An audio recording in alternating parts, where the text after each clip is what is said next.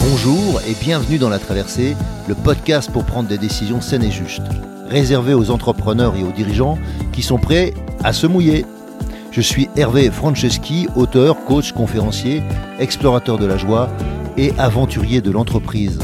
Deux fois par mois, nous allons explorer ensemble, au travers de comptes initiatiques et avec mes invités, comment traverser vos difficultés, vos incertitudes, vos moments de solitude et aussi vos réussites ou vos euphories. Mes invités, des sportifs de niveau, des start à succès, des artistes reconnus, des dirigeants de grands groupes ou des personnes qui ont un parcours hors norme. À travers nos aventures, nous allons vous donner de l'énergie pour faire vos traversées.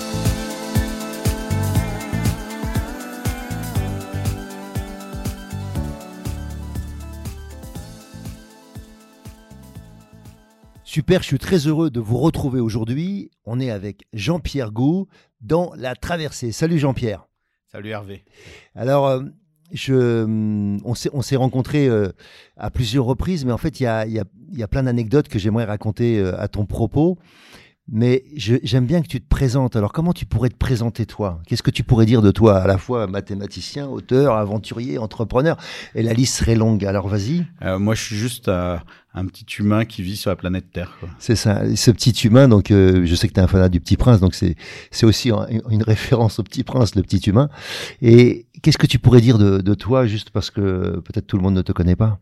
Euh, oui, bah, comme tu dis, moi j'ai eu différents parcours de vie euh, qui ont tous en commun, euh, une interrogation ou euh, une anxiété euh, sur le futur et sur le futur entre l'humanité et, la Terre. Et j'ai toujours voulu essayer d'apporter un peu d'harmonie à ces relations-là. Et euh, donc au départ, c'était par les sciences, euh, parce que pour moi, c'était le plus facile euh, de, de, de, d'essayer de, se dire que mettre le monde en équation, finalement, on pourrait résoudre un certain nombre de mmh. problèmes. Le problème, c'est que ni la nature ni l'humain ne se mettent facilement en, équation, mais il m'a fallu un certain nombre d'années pour le faire. Mais donc j'ai fait de la recherche en maths pendant très longtemps, toujours appliqué à, à ce, à ce, à ce, à, ces questionnements-là euh, sur euh, l'écologie, la transition écologique.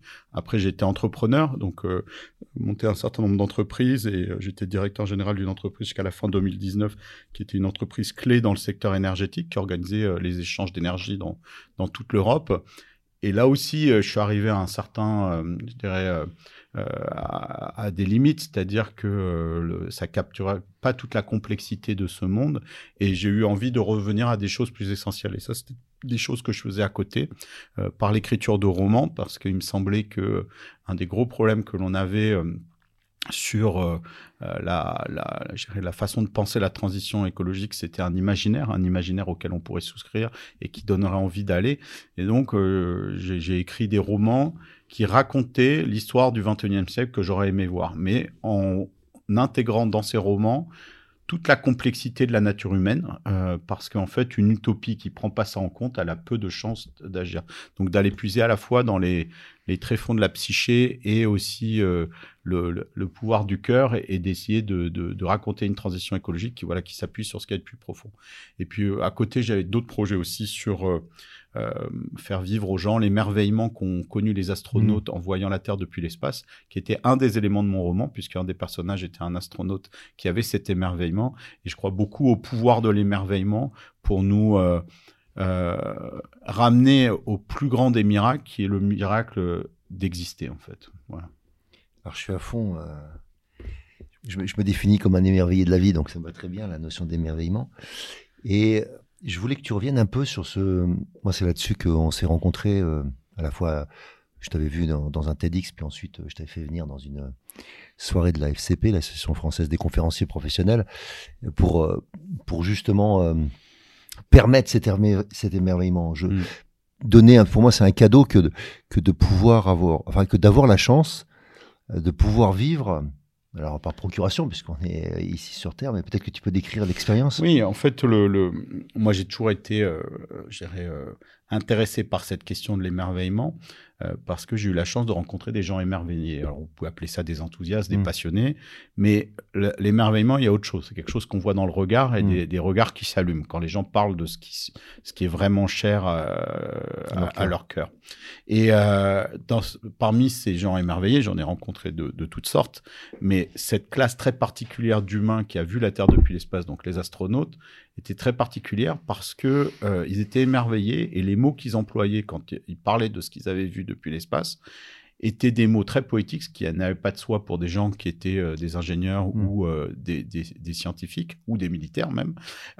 et surtout, il y avait des notions que vous pouvez trouver que chez euh, certains maîtres de méditation mmh. sur euh, l'interconnexion, sur la vulnérabilité, parce que l'expérience de voir la Terre depuis l'espace, c'est un contact avec la beauté incroyable de cette Terre dans un vaste cosmos. Et vous dites, on est cette microcellule euh, qui tourne autour d'un soleil. Le prochain soleil, il y a quatre années-lumière. Donc, le seul endroit où on est sûr qu'il y ait la vie, c'est là, dans cette petite chose-là. Et ils sont à la fois émerveillés par justement ce miracle d'exister, de faire partie de cette expérience, et aussi que euh, cette chose-là est très vulnérable.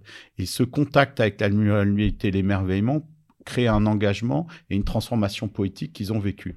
Et euh, quand euh, je discutais avec ces astronautes, donc c'est une, quête que j'ai commencée il y a 25 ans, le, je me disais, mais comment une expérience qui est juste sensorielle, puisque c'est mmh. juste le fait d'aller dans l'espace, à laquelle ils étaient absolument pas préparés. C'était pas des mystiques en devenir, hein, ces gens-là, leur chemin n'était pas du tout cela. C'est souvent des opérateurs, en fait, les, astronautes, ou des, techniciens, hein, comme on pourrait dire un pilote de Formule 1, enfin, de, ce niveau-là. C'est-à-dire que c'est des gens qui sont des, super opérateurs, euh, se retrouvent euh, à devoir, euh, enfin, pas devoir, à à manifester des messages de paix, d'amour euh, euh, absolument incroyables, comme si ça c'était en nous. Et donc euh, je me suis dit, on doit pouvoir simuler ça, c'est-à-dire ce choc cognitif, ce choc extatique, et, et, de le communiquer au plus grand nombre. Et donc il y a 25 ans, j'ai commencé une quête pour trouver des images qui soient capables d'éveiller ça. Et en fait, j'en trouvais pas parce que toutes les images qu'on avait de l'espace, c'était essentiellement des images qui venaient de l'orbite basse. donc il y a beaucoup d'astronautes qui ont eu cette transformation qu'on appelle overview effect en orbite basse, hein, Thomas Pesquet ou mhm. d'autres. Mais ceux qui l'ont eu le plus, c'est ceux qui se sont extraits de l'attraction de la Terre et qui sont allés jusqu'à la Lune et qui ont vu la Terre en entier. Parce que là, justement, vous contemplez euh, à la fois euh, sa grandeur, mais aussi sa petitesse, mm. et euh, ça vous ramène à votre dimension, c'est-à-dire rien. Et il y a une forme de dissolution de l'ego, et dans beaucoup d'expériences, par exemple, profonde, euh, d'humilité profonde, mais cette dissolution de l'ego qu'on peut avoir avec des psychédéliques ou dans mm. certaines aventures extatiques, fait que il se connecte au grand tout quoi. Et je me disais voilà, est-ce qu'il n'y aurait pas des images qui pourraient faire ça? Et au moment où je me posais ça, il y avait Al Gore qui avait la même idée et qui voulait faire des images de la Terre tout éclairée, prises depuis les espace en envoyant un satellite en 98 euh, qui soit euh, entre la Terre et le Soleil, à l'endroit où les forces de gravitation des hmm. deux s'annulent et euh, qui soit toujours face à la Terre là-dessus. Et il avait l'idée que on pourrait voir la Terre sous ses différents aspects tous les jours en direct sur Internet. Et en fait, ce satellite, il a collé avec ce que je voulais faire.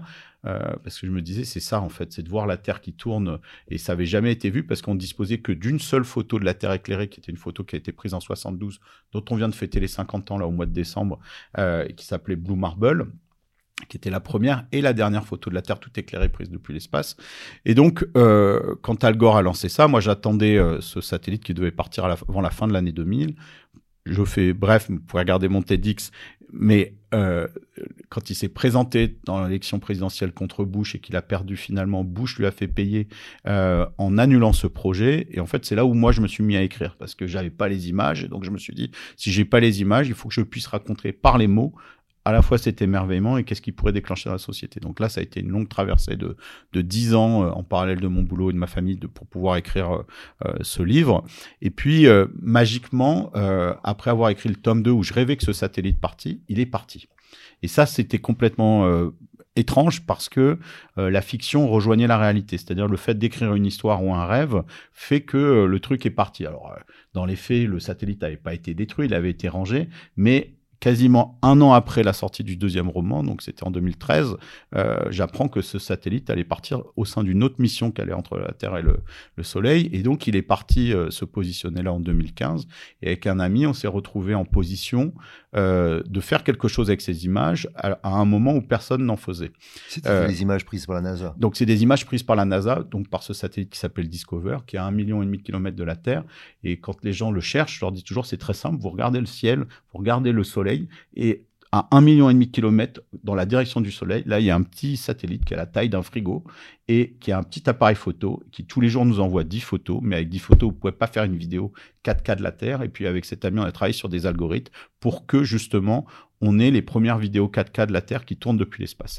Pour moi, ces vidéos, elles ont un très grand impact parce que euh, pour l'humain, c'est la première fois où en fait on voit notre maison en entier et sous tous ses angles. Mhm. Euh, et, et, tous les jours, c'est comme un kaléidoscope. La Terre euh, est différente. Je veux dire, le, la mhm. forme des continents change en fonction des saisons, euh, la forme des nuages change, la forme des pôles change. Et donc voilà, on a le, Gaïa qui, qui le, nom de la déesse grecque qui se révèle à nous. Et c'est aussi très particulier pour la Terre elle-même parce que cette planète, qui est donc cette petite cellule dans ce vaste univers elle est euh, seule, en fait, depuis des années, probablement sans voir à quoi elle ressemble. Et nous, étant une partie de cette planète qui mm. s'est auto-organisée et qui a développé des techniques phénoménales qui permettent de s'extraire de cette gravité pour se voir depuis l'extérieur, on a permis à la planète de prendre conscience d'elle-même, mm. donc d'accéder à une conscience planétaire. Alors, le mot conscience planétaire, il peut vouloir dire plein de choses. C'est nous d'être conscients qu'on vit sur une planète, mais c'est aussi pour la Terre d'acquérir un niveau de conscience de soi, c'est-à-dire de d'effet miroir. Et souvent chez les animaux, je sais que tu travailles chez les éléphants et les éléphants ont cette faculté. Si vous mettez un point rouge sur un éléphant, il va le toucher avec sa trompe si vous le mettez face à un miroir. Et, mais il faut un miroir pour avoir la conscience de soi. Et donc, nous, euh, les humains, auxquels on reproche tout un tas de choses, du point de vue de Gaïa, on a un rôle énorme puisqu'on lui a amené cette conscience de soi. Et, puis, et, je pense qu'on est qu'au début d'une relation extraordinaire entre les humains et la Terre. Euh, évidemment, il faut qu'on arrive à cesser ces destructions, mais euh, pour moi, on fait partie du rêve de Gaïa. Elle avait besoin qu'une espèce soit capable de faire ça. Et il n'y a que les êtres humains qui sont capables d'aller aussi haut. Euh, je crois que les animaux qui vont le plus haut, ça doit être les condors. Ils vont à 11 km. Euh, un peu plus haut, on trouve quelques bactéries qui sont emmenées mm. par les vents. Parce qu'il y a même des bactéries qu'on trouve dans les nuages. Mais au-delà de 20 ou 30 km, il n'y a plus de forme de vie. Quoi. Et, euh, il fallait dompter le feu, il fallait dompter la poudre, il fallait dompter euh, tout ça. Et il fallait aussi développer des relations sociales extraordinaires pour former un collectif capable d'envoyer une fusée au-delà de ça. Euh, les gens ne le savent pas, mais le programme Apollo, c'est 400 000 personnes mmh. qui coopèrent en 10 ans pour réaliser un défi qui était absolument impossible au départ. Et donc, en fait, si les humains n'avaient pas des capacités de socialisation ou de travailler ensemble, ils n'avaient pas ce rêve d'aller sur la Lune qui, depuis, euh, je dirais, euh, la nuit des temps, nous, nous intrigue, eh ben en fait Gaïa se serait pas vu. Donc il y a quelque chose d'extraordinaire là-dedans. Et donc ce projet qui permet de partager ces images. Il avait une première forme euh, en 2015 ou 2016 quand on s'est rencontrés et que j'ai commencé justement à donner des conférences là-dessus. J'en ai fait près de 300 des conférences là-dessus euh, pour tout type de public, en entreprise, mais aussi dans des écoles ou, dans des, conférences publiques. Euh, voilà. Et on a créé une ONG pendant le confinement en 2020 qui s'appelle One Home.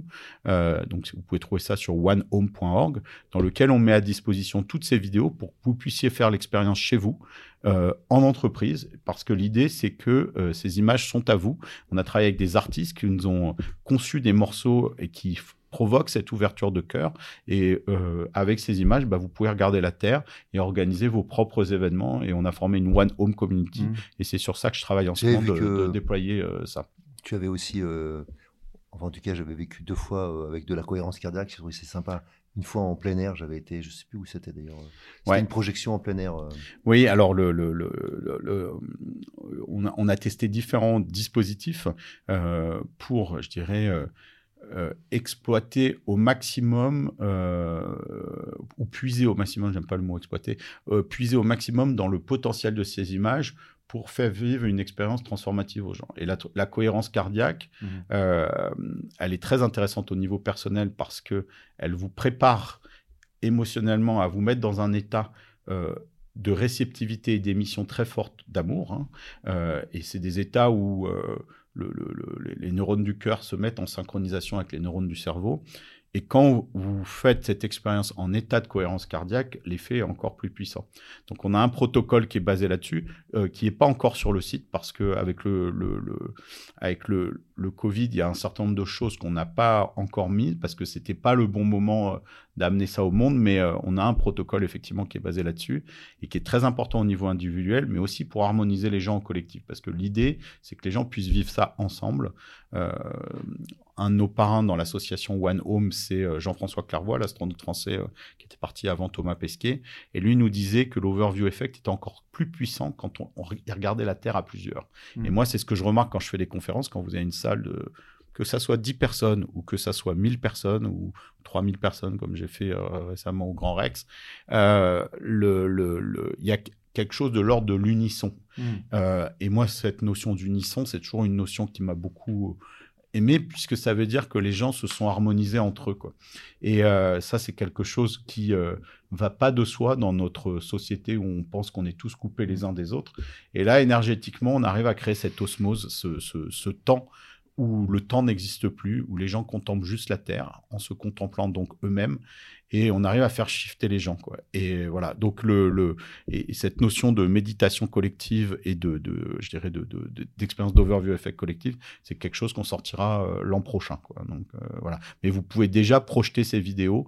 Euh, voilà, que, je le redis, tout est gratuit. Euh, vous avez juste, si vous voulez bien, si vous faites un événement, à, vous, à nous envoyer des photos. Comme ça, ça nous permet de nourrir cette One Home Community et, et de, de, de nourrir ce phénomène. Et voilà, et là, je travaille sur un un film documentaire euh, avec une grosse équipe internationale sur cette aventure pour faire connaître euh, ce projet en dehors de la France. Donc ça, c'est encore un, un, autre projet. Mais euh, voilà, y a, et, et, pour revenir à ta question initiale, qui était la question de l'émerveillement, l'émerveillement de voir la Terre, on peut avoir des émerveillements sur plein de choses euh, en regardant les yeux de ses enfants ou euh, les yeux de sa femme ou les yeux d'un de, de, animal ou une montagne ou des tas de choses. Celui-là, il est très particulier parce qu'il fallait quand même aller le chercher. Quoi. Et justement, ça mmh. revient avec ce truc où euh, c'est pas commun pour une espèce de pouvoir voir le tout auquel on appartient. Mmh, mmh. Parce qu'il y a quelque chose de la relation au tout. Le, la cellule de ton foie, Hervé, elle t'a jamais rencontré, ou en tout cas, elle t'a jamais vu. Je suis sûr que ça serait une rencontre incroyable. En tout cas, on ne sait pas si elle t'a rencontré. Pourtant, elle œuvre toute la journée pour ça.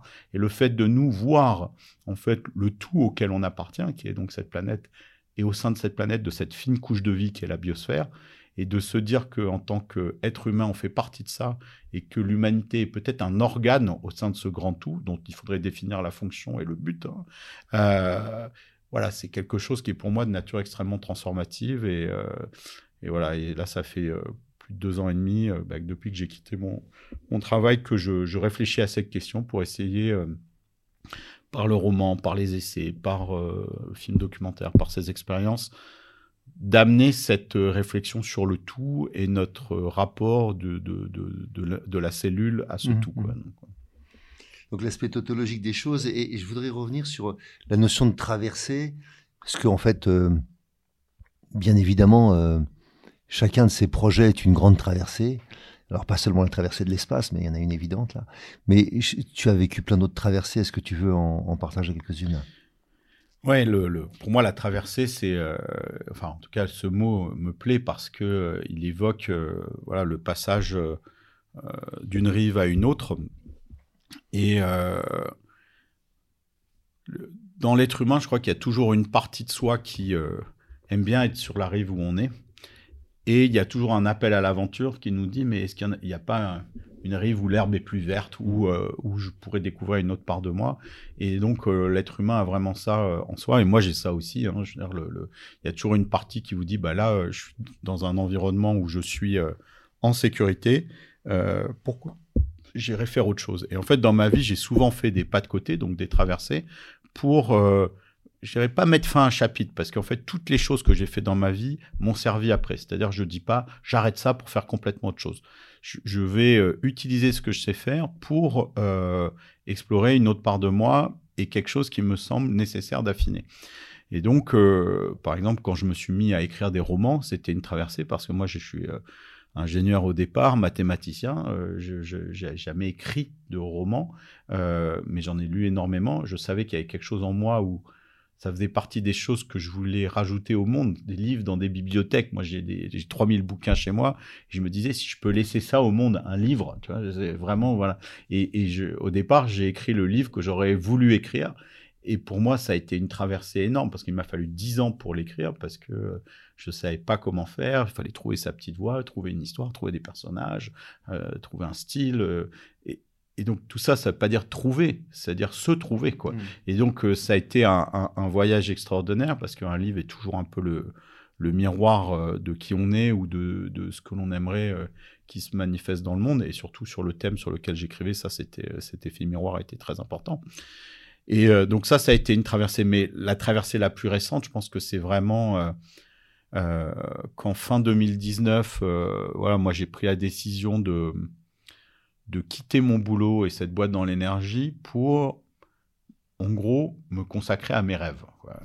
Et euh, le, l'appel était immense en fait, quoi. Immense en me disant voilà euh, par le roman ou par ce projet One Home, euh, j'ai pu participer à des choses parce que c'est des aventures collectives un, livre, c'est des éditeurs. One Home, on est toute une équipe euh, qui amène ses différents talents. Je me dis, mais il y a de la beauté. Il y a, là, il y a un impact sur le monde qui est de l'ordre de la puissance douce, quelque chose que, voilà, où je, je me dis ça, euh, je, je, me sens plus moi là-dedans que euh, dans ma boîte, même si je me connaissais, je me reconnaissais là-dedans. Donc, je me suis dit, je sais pas où je vais, mais j'y vais quoi. Et, euh, et, je me suis laissé guider. Et, euh, et, donc c'est une traversée que j'ai pas fait aux instruments. C'est une traversée que j'ai fait euh, en me laissant porter par les vents ou le courant, en me disant je sais pas où est l'autre rive, mais elle y sera quoi. Et cette traversée, elle a commencé par le Covid, c'est-à-dire exactement l'inverse de ce que j'avais prévu. Début, j'avais prévu une cinquantaine de conférences dans le monde pour présenter ce projet, justement pour passer les frontières. J'en ai fait une. Euh, on avait des plans pour aller à l'exposition universelle à Dubaï, pour aller euh, aux, Jeux Olympiques à Tokyo. Je rêvais de tout ça, de parcourir le monde, mais au fond de moi-même, je n'aspirais qu'à une seule chose, être chez moi et lire et réfléchir. Et en fait, le Covid a permis ça et m'a permis de revisiter, enfin, de découvrir pourquoi je faisais ce projet. Donc plutôt une traversée intérieure. Voilà. Donc euh, cette traversée qui devait être une traversée du monde, une traversée des frontières, en fait, ça a été une traversée intérieure incroyable avec euh, des vagues ou des euh, comment on va dire des, des, des, des, péripéties inouïes alors que je suis pas sorti en gros de mon salon depuis euh, c'est là où j'écris depuis presque trois ans quoi donc et et, et je me suis dit en fait l'aventure elle est en soi quoi. Et c'est ça qui a été pour moi la, la plus grande des traversées quoi. Super, l'aventure en soi. Et je voulais revenir sur la notion d'appel, j'aime bien cette notion. Qu'est-ce qui fait qu'on se sent appelé ou à quoi on sait que c'est un appel, tu vois? Alors ça c'est compliqué parce que je veux dire là, on reçoit toute la journée des centaines de millions d'informations, ou même à chaque seconde, hein, et, donc de savoir euh, euh, dans tout ça qu'est-ce qui est de l'ordre de l'appel ou de la projection de ce qu'on pense être l'appel, j'en sais rien. Dans mon cas personnel, ça a toujours été des moments où je me suis dit, là, il y a une résonance incroyable, je ne sais pas pourquoi. Et souvent, je ne sais pas pourquoi, euh, mais ça a été des, des, moments décisifs dans ma vie où je me suis dit, ce que je suis en train de vivre là, c'est une bifurcation. Euh, mais je ne peux pas le dire au moment, euh, mais je sens l'énergie. Et pour moi, cette énergie, elle se déclenche par la passion que ce moment génère. Et euh, bon, moi, j'ai une grosse faculté à me passionner pour tout et n'importe quoi. Je pense que tout me passionne. Quoi. Euh, mais il y a quand même des choses qui me passionnent en disant ça c'est pour toi mmh. ce truc là et par exemple euh, je raconte souvent cette histoire mais euh, cette passion par exemple pour euh, la terre et l'espace elle n'était pas du tout présente chez moi j'irais avant l'âge de 20 ans je me rappelle euh, d'avoir vu le premier vol de la navette spatiale, même le premier vol de la, fusée Ariane le jour de Noël en 81. Je me rappelle très bien de ça. Je me rappelle aussi euh, des, accidents de la navette spatiale avant le concert de Jean-Michel Jarre en 84. Tout ça, c'est des moments très forts qui m'ont marqué. Mais euh, ma vie, c'était pas basé sur l'espace. C'était la Terre, la Terre, la Terre, la Terre. Et j'avais pas fait le lien entre l'espace et la Terre. Et ce lien entre l'espace et la Terre, il est il est survenu quand un ami, euh, qui est celui avec lequel on a fait bah, justement tout ce projet pour euh, faire ces images de la Terre, euh, qui était un ami d'une école d'ingénieurs, m'a offert un livre. Lui, il était à l'aérospatiale à l'époque, il faisait son stage de fin d'études là-bas. Il m'a dit Tiens, Jean-Pierre, ça va te plaire ce, ce, livre. C'était des images de la Terre prises depuis l'espace avec des paroles d'astronautes. Mmh. Et en fait, quand il m'a donné ça, je me suis dit Là, il y a la vie qui me donne un cadeau parce que moi, je réfléchissais à ces questions-là depuis très longtemps et il y a eu une résonance de dingue. Quoi. Et je suis tombé dans ce livre comme, je sais pas, euh, où, là, il y avait un appel. Quoi. Mm. Et, ce, livre a été le déclencheur. Et moi, j'ai souvent eu les choses par des livres. Euh, euh, qui, qui, se provoquent. Et dans ce livre, il y avait tout. Je veux dire, il y avait à la fois la, la poésie du monde, la poésie, la transformation poétique de ces astronautes, l'idée que euh, ce, truc-là, euh, j'avais envie de le faire vivre à tout le monde, ça, arrivait dans une espèce de résonance. Si on croit à l'âme, peut-être c'est quelque chose qui résonne au niveau de l'âme, mais voilà, c'est quelque chose de très profond. Donc pour moi, l'appel, le vrai appel, en tout cas euh, celui qui a été structurant dans ma vie, il a toujours été à ce niveau-là. Mais plutôt, j'ai eu l'appel des maths aussi. Ça, c'est mmh. quelque chose où j'ai toujours eu l'intuition que euh, moi j'avais un rapport avec ça. Et c'est pas, je fais pas des maths aujourd'hui tout le temps, mais ça, ça, pour moi, les maths, c'est les nombres, c'est les vibrations et c'est l'harmonie du monde, quoi. Et c'est une façon d'appréhender le monde. Euh, beaucoup de gens pensent que c'est une façon très, euh, on va dire, aride d'aborder le monde, mais tout fait des maths dans le monde. Euh, tu m'as montré tout à l'heure ton jeu de ton, oracle sur euh, le, la, géométrie, sacrée. Je veux dire, dans la nature, euh, la, la, nature fait des maths. le, chou romanesco ou le, cœur d'un tournesol ou les taches d'une panthère. Tout ça, c'est le résultat d'une harmonisation. Et donc nous, on le mentalise en fait comme euh, des équations ou des fonctions ou ce que vous voulez, mais derrière, c'est une résonance, quoi. Et, euh, et, en fait, c'est une faculté qu'on a perdue. Et en fait, pour moi, les maths, c'était ça, c'était d'arriver à au fond du compte, le, mon, plus grand choc en maths, c'était les fractales, c'était euh, trouver l'harmonie dans le chaos, quoi, mm. et c'est et ou la structure, quoi. Et, et, ça, ça a été le déterminant, me dire dans ce grand bordel dans lequel on vit, quelle est la structure, quoi, et quel est le truc simple qui euh, structure l'évolution, qui structure notre évolution individuelle, collective.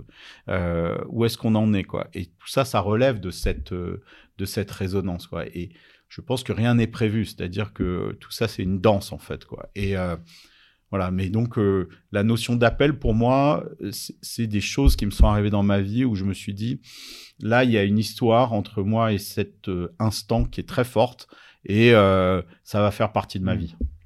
Qu'est-ce qui fait qu'à un moment donné, on, ose faire le pas? Qu'est-ce qui fait qu'on prend une décision? Qu'est-ce qui fait que, on en parlait aussi, euh, la netteté se fait euh, même si, euh, hmm. tu vois, à un moment donné, il y a une la focale qui fait qu'on se focalise sur quelque chose et qu'on sait que c'est là. Et qu'avant, ça l'était pas. Ouais, alors ça, c'est de l'ordre, je dirais, de l'intuition et du cœur pour moi.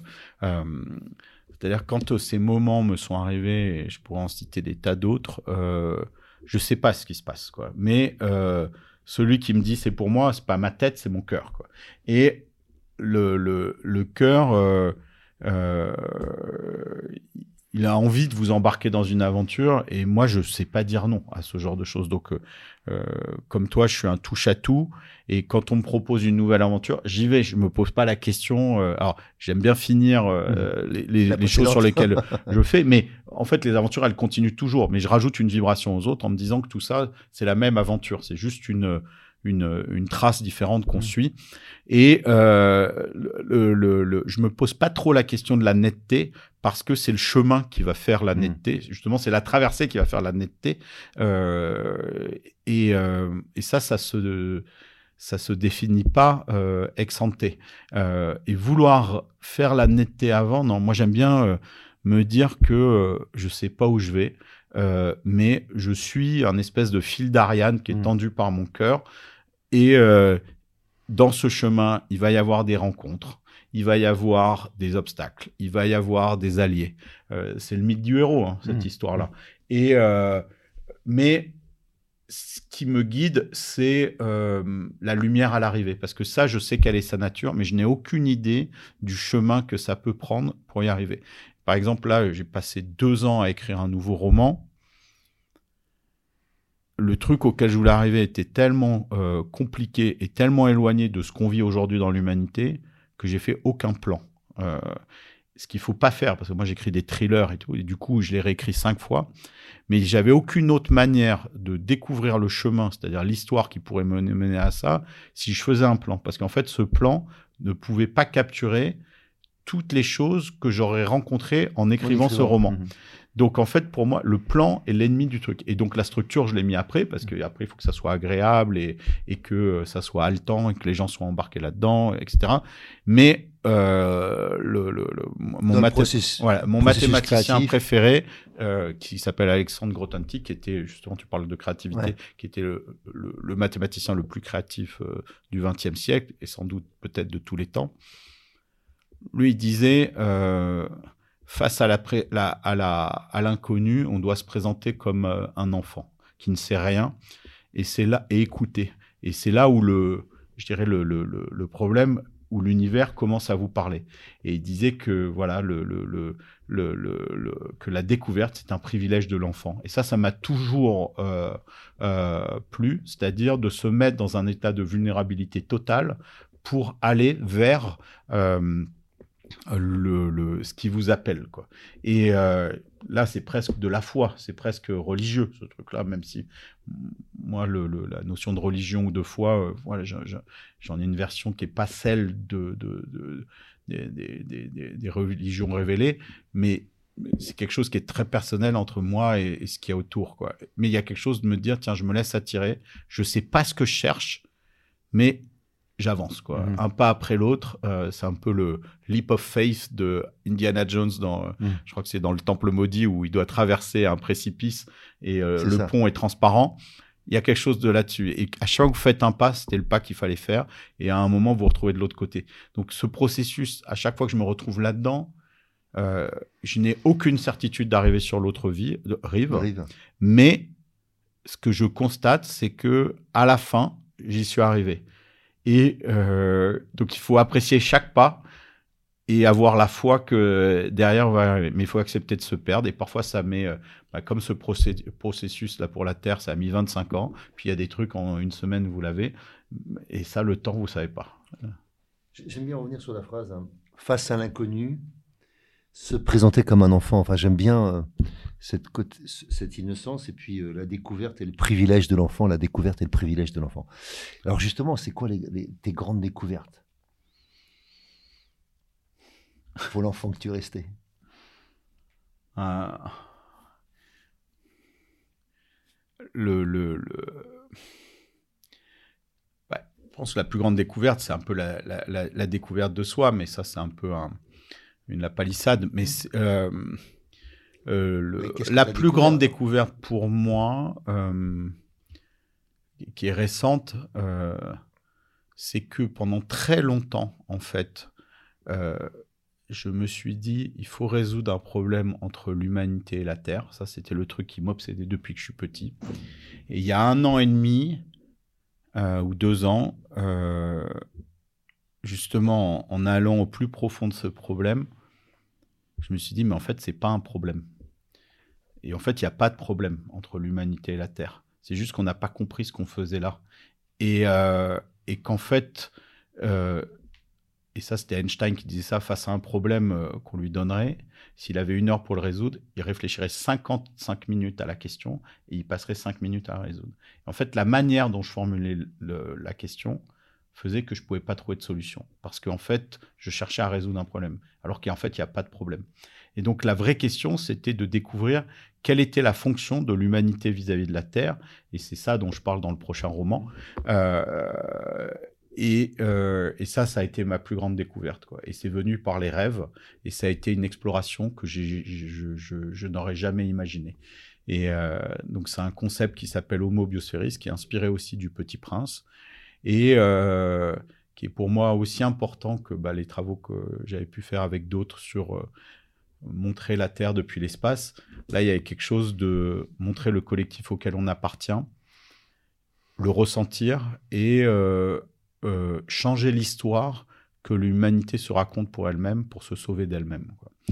Et euh, ça, ça a été la plus grande des découvertes que j'ai faites récemment.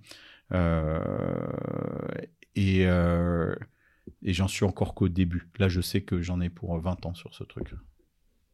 Super, super. La découverte. Alors, on est, on est, les Jules Verne des temps modernes. Et sur, euh, pour moi, c'est le, le, plus grand. Euh, ah, bah, bien sûr, c'est le plus grand. C'est juste extraordinaire. Et je, je, reviens à, je reviens à ces notions de. de Qu'est-ce qui fait qu'à un moment donné dans la vie, euh, on, est, on pourrait être rassuré Tu vois, on pourrait être. on a ce qu'il faut. Et qu'est-ce qui fait que on ose redéployer ses ailes, euh, faire autrement, euh, prendre un risque qui peut-être. Euh, alors j'entends qu'il y a l'appel, mais il y a peut-être d'autres raisons à un moment donné. Quelles sont les autres choses qui t'ont fait, qui t'ont fait bouger?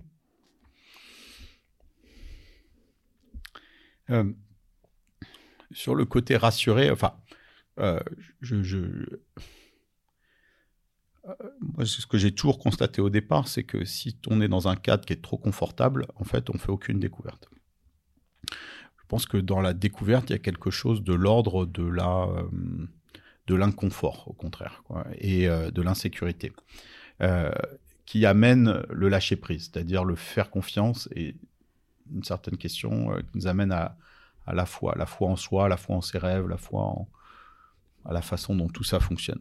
Et donc le, le, le se rassurer, pour moi, c'est pas le moteur initial, mais par contre, dans le chemin, parce que là, je vous raconte ces chemins, mais c'est des chemins d'errance, hein, c'est des chemins de vagabondage, c'est des chemins de, perdition, c'est des chemins où, euh, voilà, c'est les, les chemins noirs de, de Sylvain Tesson, quoi. C'est des, des choses où, euh, si vous voulez faire des vraies découvertes, faut passer par des endroits où les gens sont jamais allés, mmh. et c'est pas toujours agréable. Hein. Euh, et, et, et, et, vous êtes souvent en proie au découragement, quoi. Et, euh, et c'est là où le réconfort pour moi il vient. C'est-à-dire que souvent dans ces moments de doute, et c'est fractal, c'est-à-dire que le projet lui-même vous fait douter, et par exemple, si vous êtes sur un roman, chaque page vous fait douter, chaque paragraphe, chaque mot vous fait douter. Donc il y a une petite voix en vous qui vous dit tu vas pas y arriver, tu vas pas y arriver. Puis il y a une petite voix en vous qui vous dit tu vas y arriver, tu vas y arriver. Et donc c'est euh, cet équilibre entre ces deux voix. Je pense que de toute façon tout dans le monde il y a mm. ces trucs de, de, de, dualité où il y a toujours euh, le yin et le yang, des trucs qui nous appellent et qui nous freinent, qui nous appellent et qui nous freinent. Et heureusement parce que s'il y avait qu'un truc qui nous appelle, je pense qu'on se prendrait le mur tout de suite quoi. Et donc euh, tout ça il y a et puis c'est comme le système sur le cœur entre le système sympathique, parasympathique, il y a le frein, l'accélérateur, le frein, l'accélérateur Enfin, le monde fonctionne comme ça. Et donc, euh, il faut accepter qu'il y ait justement cette espèce de jeu entre les deux. Et euh, quand on est dans les moments de doute euh, et qu'on est au plus profond du doute, souvent il y a une lumière qui apparaît quoi. Et ça c'est quelque chose qui est assez magique. Et donc c'est moi là où j'ai besoin du réconfort, c'est-à-dire allez, je vais me relever, je vais mmh. continuer, je vais me relever, je vais continuer. Et j'ai des pelles dans ma vie sur ces projets-là, je m'en suis pris mais une infinité. Euh, et elles font partie du processus parce qu'en fait, à chaque fois que vous tombez euh, et que vous vous relevez, bah, vous êtes différent, quoi. Et euh, et euh, et c'est ça qui fait euh, ouais, que, que, ce mot traversé me parle beaucoup.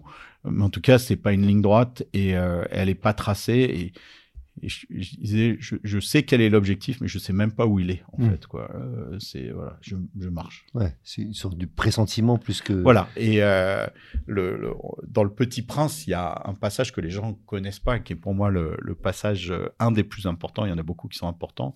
C'est celui du puits. Hmm.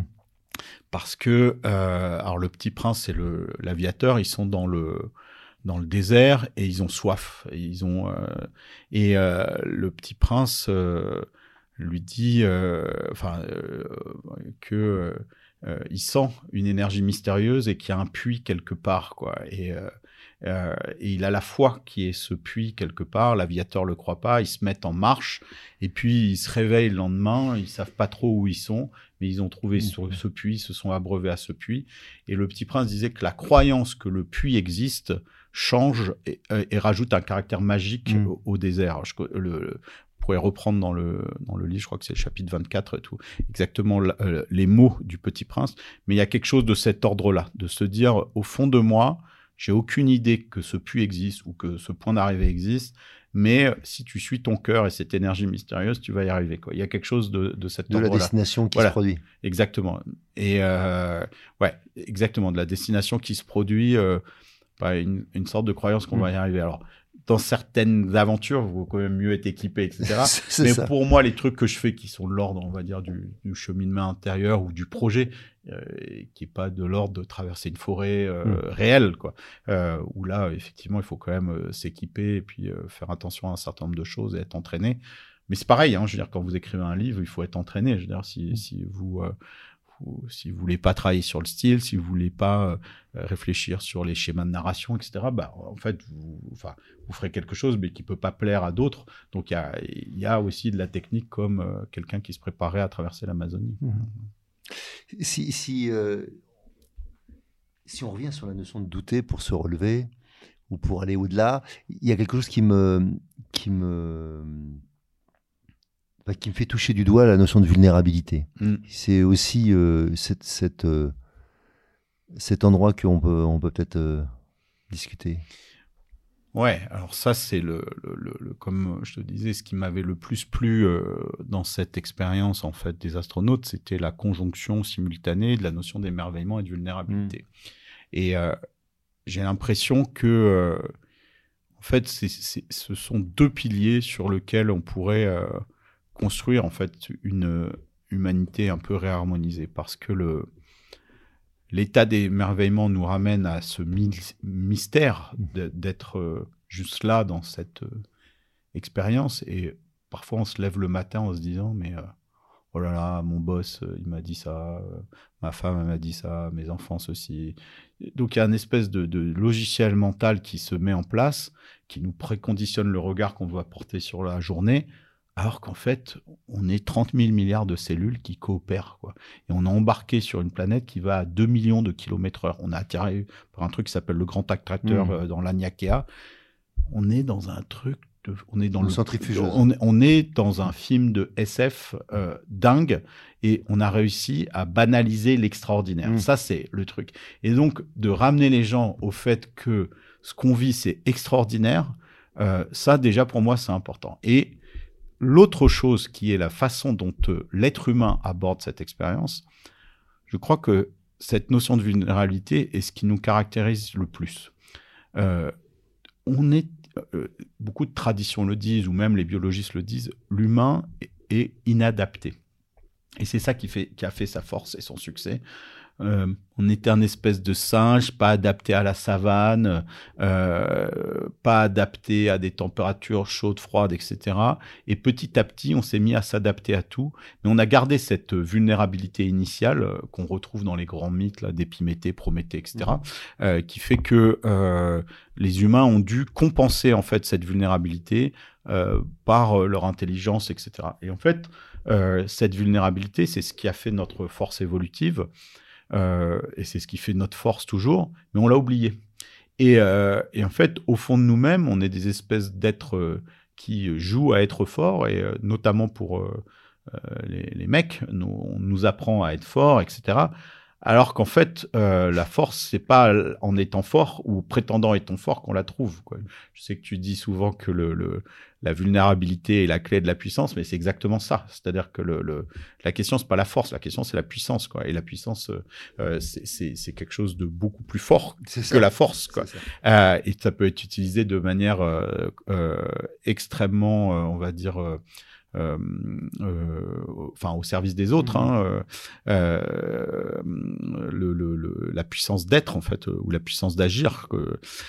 Et le, le donc la, notion de vulnérabilité est, très claire. Et moi j'ai l'impression que toucher la vulnérabilité du monde, c'est-à-dire euh, sa fragilité, ou toucher euh, euh, la vulnérabilité de l'être humain, finalement c'est la même chose. Et moi je suis un amoureux des textes de Christian Bobin qui nous a quittés mm. il y a pas très longtemps. Il a écrit un livre extraordinaire qui s'appelle Le plâtrier siffleur, dans lequel il dit finalement habiter poétiquement le monde ou habiter humainement le monde, c'est la même chose. Et il y a quelque chose qui est de cet ordre-là, de se dire que euh, le poète est en fait un révélateur de la vulnérabilité du monde par les mots, quoi, euh, et que c'est là où il y a toute la richesse de l'expérience humaine, quoi, euh, et de l'expérience en général. Et, c'est là où ça vibre, c'est là où les artistes vont en fait pour créer, quoi, pour émettre leur petite vibration au monde.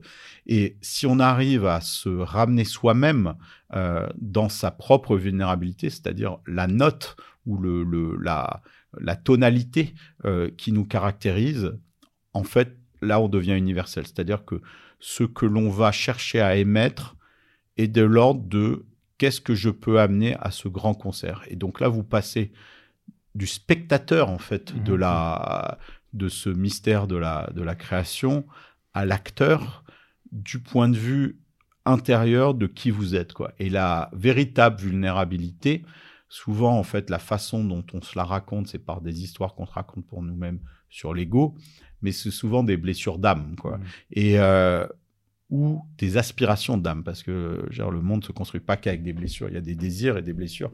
Euh, et, et, euh, et, quand vous entendez des, des, chanteurs ou des acteurs ou des gens qui vous embarquent, ils sont à cet emplacement où ça vibre, où ça résonne et où ça se déploie. Et donc, euh, oui, moi, cette notion de vulnérabilité, elle est au cœur bah, du nouveau roman que j'ai écrit. Euh, et euh, en fait, ouais, parce que voilà, c'est l'espace à partir duquel les choses peuvent vraiment se déployer, à partir du moment où on accepte d'aller le regarder quoi et euh, on n'y va pas en général parce que ça fait peur mmh. on voit des ombres alors qu'en fait derrière les ombres il y a toujours de l'or mmh. et euh, une fois qu'on accepte les deux facettes de ces choses là euh, bah, ça peut rayonner quoi donc mais c'est en partie grâce à l'ombre qu'on peut voir la lumière aussi. Ah ouais. bah à partir du moment où il y a une lumière et un objet, il y a une ombre. C'est ça. Donc, donc le, le, c'est-à-dire qu'à partir du moment où vous avez lumière et création, il y a des ombres. Donc les, les, les ombres sont intrinsèques à je dirais, au réel. En mhm. fait. Si, juste, euh, ton livre sort quand? Ça sortira en octobre normalement. Donc c'est la suite de Siècle Bleu qui était la première saga là en deux tomes que j'ai écrit. Donc là c'est une nouvelle saga qui s'appelle Révolution Bleue et euh, c'est l'histoire de la transformation du monde, d'une transformation écologique, mais qui est inspirée de ce que je vous avais dit avant, de notre évolution. Et mhm. en fait, Pareil, la transition écologique, pendant longtemps, j'ai travaillé là-dedans, la transition énergétique, que je formulais toujours comme la transition d'un système. En fait, c'est la transition justement de ce collectif humain euh, qui aujourd'hui est fait d'individus séparés vers un collectif humain planétaire. Et en fait, c'est cette transition euh, évolutive d'Homo sapiens vers Homo bioceris que je raconte. En fait, c'est l'histoire d'une métamorphose. Mmh. Et en fait, de le présenter comme ça et en s'inscrivant dans les forces de l'évolution, on est dans quelque chose qui est beaucoup plus fort en fait euh, et sur lequel on peut se laisser porter, parce que les courants de l'évolution, c'est les, les, quand je vous parlais des lignes de force ou d'essayer de trouver ces lignes dans le chaos euh, qui forment l'harmonie, en fait, ces lignes-là, la ligne de l'évolution, c'est, il est là le flot de l'univers, mmh. il est là le flot de la source ou le flot du, le grand flot qui se déploie. Et en fait, nous, l'être humain, on, on s'est coupé de ce flot, mais ce flot, il nous parle tout le temps. Et euh, voilà, donc c'est cette histoire que je voulais raconter euh, euh, et qui parle d'émerveillement et de vulnérabilité. Qui est une transition collective plutôt qu'une transition individuelle. Exactement. C'est-à-dire que pour moi, en fait, le prochain stade de, de l'évolution humaine, c'est pas une transformation qui est de l'ordre de Homo habilis vers Homo erectus, Homo erectus vers Homo sapiens, c'est-à-dire une transition, on va dire, physiologique euh, avec un cerveau un peu plus grand, des mains plus habiles ou, ce genre de choses. Pour moi, c'est le passage de l'individu au collectif, c'est-à-dire c'est un saut que l'humanité doit accomplir et qui est déjà en gestation, qui est de l'ordre du passage du monocellulaire au multicellulaire. Et c'est ça Homo Biosphéris, c'est euh, le collectif humain planétaire de 8 milliards d'humains qui se considère comme un macro-organisme euh, et qui se pense comme un macro-organisme et qui pense sa relation à biosphère à cette échelle-là. Et ça change tout parce que nous, on se retrouve en fait euh, partie de ce tout qui est lui-même un organe de la biosphère et ça joue sur le sentiment d'appartenance. Et aujourd'hui, le sentiment d'appartenance, on sait que ça fait partie des besoins euh, primordiaux que Maslow avait euh, avait, euh, avait découvert. Mais Maslow, en plus de ses besoins, à la fin de sa vie, s'était dit, mais en fait, si on réalise tous ces besoins, le besoin le plus haut, même si lui, il les mettait pas comme une pyramide, euh, c'était le besoin de réalisation de soi, il disait, en fait, ça, ça forme pas un tout. Il a rajouté à la fin de sa vie un dernier besoin, qui était le besoin de self-transcendance, c'est-à-dire d'appartenance à plus grand que soi, ou de croyance à plus grand que soi. Et en fait, c'est ça qui forme un collectif. Et en fait, cette notion d'homo le fait que en fait, tous ces humains qu'on voit, qu'on croise dans la rue, qu'on considère comme des gens, en fait, si vous dites que tout ça, c'est les cellules d'un même corps, en mhm. fait, ça change toute votre vision. Et en fait, c'est ce changement de vision, changement de paradigme que je raconte dans ce roman. Donc, on est beaucoup plus proche du système végétal alors moi, je suis plus sur l'analogie du corps, euh, c'est-à-dire de la relation dont je vous parlais entre nos cellules et nous-mêmes. Pour moi, on est euh, de l'ordre du corps. Euh, donc moi, j'étais plus sur une analogie animale que végétale, mais mm. le, végétal est vivant aussi. Mais voilà. Mais pour moi, il me paraît quand même plus développé. Il n'y a aucune, il y a aucune, je dirais, il n'y a pas, il y a pas de prédation dans le système végétal. On est encore très loin de ce système il y a des prédateurs, hein, euh, il y a des prédations euh, végétales vers animales. Enfin, non, mais de végétal à végétal, je dis qu'il n'y a pas de prédation. Oui, alors certainement parce que le végétal est arrivé à un niveau de sagesse, euh, parce qu'il a commencé avant, et, et puis il y a ce don, don de soi hein, dans le végétal qui fait que on se laisse manger pour que les autres font ouais, c'est assez fou. Mais euh, ouais, l'analogie pour moi est plus euh, humaine parce que le multicellulaire, euh, multicellulaire et ce grand collectif planétaire, donc c'est ce, cet humain géant qu'on formerait tous et le changement de regard de, de, se dire que en fait toi, tu es une cellule T'es juste moi, mais qui a vécu un autre chemin. Bah, en fait, ça forge le respect et l'intérêt et la curiosité, alors que si on dit l'autre, c'est l'autre, en fait, si on se dit que l'autre, c'est moi, euh, ou en tout cas, c'est une part de moi, tout, tout ça, ça devient euh, complètement. Oui, dans un monde qui passe plus de temps à se singulariser, que, enfin, qui à se différencier que se rassembler, c'est. Mais euh, dans ce protocole, je dirais, de, de, coalescence, au sens de Taylor de Charzin, où, où, les choses forment un tout, euh, la, la, la, singularisation est très importante. C'est-à-dire il y a un double processus d'individualisation et de planétisation. Mmh. Euh, et, euh, et le, tout l'enjeu, c'est d'arriver à fonder l'unité dans la, dans la diversité. Et ça, c'est quelque chose que euh, bah, les Chinois, ils savent faire euh, l'unité dans la non-diversité. Les Américains, ils ont fait euh, la diversité maximum mais sans unité, former l'unité humaine avec sa diversité parce que en fait, euh, je crois que ça fait partie de notre nature d'explorer mm. et de d'arriver à cette intégralité de soi, mais tout en faisant appartenance à quelque chose de bien plus grand qui transcende les cultures, qui transcende les religions, qui transcende les nations. Là, on peut vivre quelque chose qui est euh, transformatif et qui peut nous aider à résoudre ce paradoxe des limites planétaires. Donc, voilà crois qu'il n'y a rien à rajouter. Alors sur ces mots, je, je, vous, je, vous, souhaite une excellente journée pour la suite, pour le débriefing, les leçons de la séance qu'on aura eue avec Jean-Pierre. Salut, à très bientôt, ciao. Merci Hervé. Si vous aussi vous vivez une traversée et souhaitez être soutenu pour arriver à bon port, alors embarquons ensemble. Je vous invite à postuler à mon programme d'Ultimate Coaching un accompagnement personnalisé de haut niveau sur mon site hervéfranceschi.fr slash ultimate coaching. Ce programme s'adresse aux dirigeants et aux entrepreneurs désireux de se dépasser avec fluidité et simplicité. Par exemple, pour se préparer mentalement comme un sportif de haut niveau, ou bien pour être plus présent à soi et à son corps, ou encore pour développer performance, inclusion et bien-être dans votre entreprise. Et enfin, enfin, exploser les plafonds de verre qui vous empêchent d'atteindre votre potentiel. Et bien sûr, si vous aimez ce podcast, favorisez sa diffusion en lui donnant 5 étoiles, j'ai bien dit 5 étoiles, sur Apple Podcast ou votre plateforme de podcast préférée. Et surtout, surtout, abonnez-vous pour ne manquer aucun épisode. Dans cette traversée, sortez vos cirés, ça va rincer.